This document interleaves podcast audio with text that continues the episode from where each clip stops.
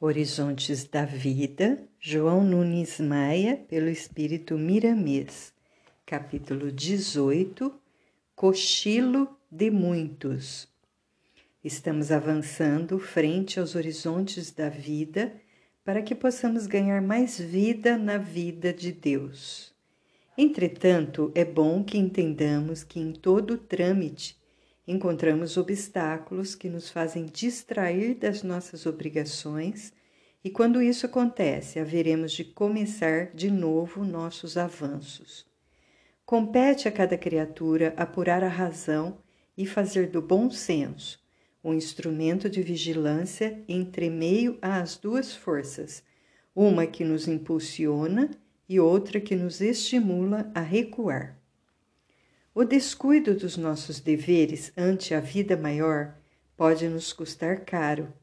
Certamente que nos ensina alguma coisa, entretanto, se já nos libertamos do atraso, busquemos com discernimento que a vida nos responderá com a verdade e seremos capazes de compreender, sentindo o Cristo no coração. Devemos nos esforçar todos os dias porque o aprendizado espiritual é eterno, nunca deixando de aparecer algo que não foi visto nem entendido, nos servindo de força renovadora para as almas. Não devemos nos preocupar em sugerir aos outros isso ou aquilo, mas somente fazermos o ambiente para que eles entendam a verdade. Porém, as lembranças em relação a nós mesmos são necessárias para que possamos sentir o amor e tomar posse da verdade que passamos a assimilar pela maturidade espiritual. Em muitos casos, a lerdeza da alma é por falta de vontade, movimento esse individual que só pertence a nós, que somente pertence a nós mesmos. O Espiritismo impulso urgente de Deus para a humanidade, nos mostra os caminhos. Entretanto, cada criatura é que deve segui-lo, aproveitando todos os ensejos, aumentando o celeiro de valores espirituais capazes de mudar o comportamento que não esteja em plena sintonia com os ensinamentos do Divino Mestre. Muitos desprezam, de certo modo, as teorias apontando a vivência como o melhor. Certamente que é, mas a teoria é o primeiro passo para a vivência. São duas etapas que correspondem aos anseios do coração bem formado no Evangelho.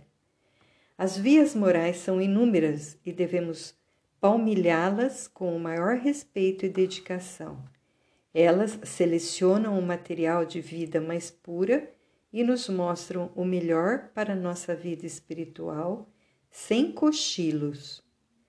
Nascestes na terra, como já nascemos muitas vezes em variados lugares, para sermos agredidos por muitas forças inferiores, testando e nos fazendo provar o que já aprendemos.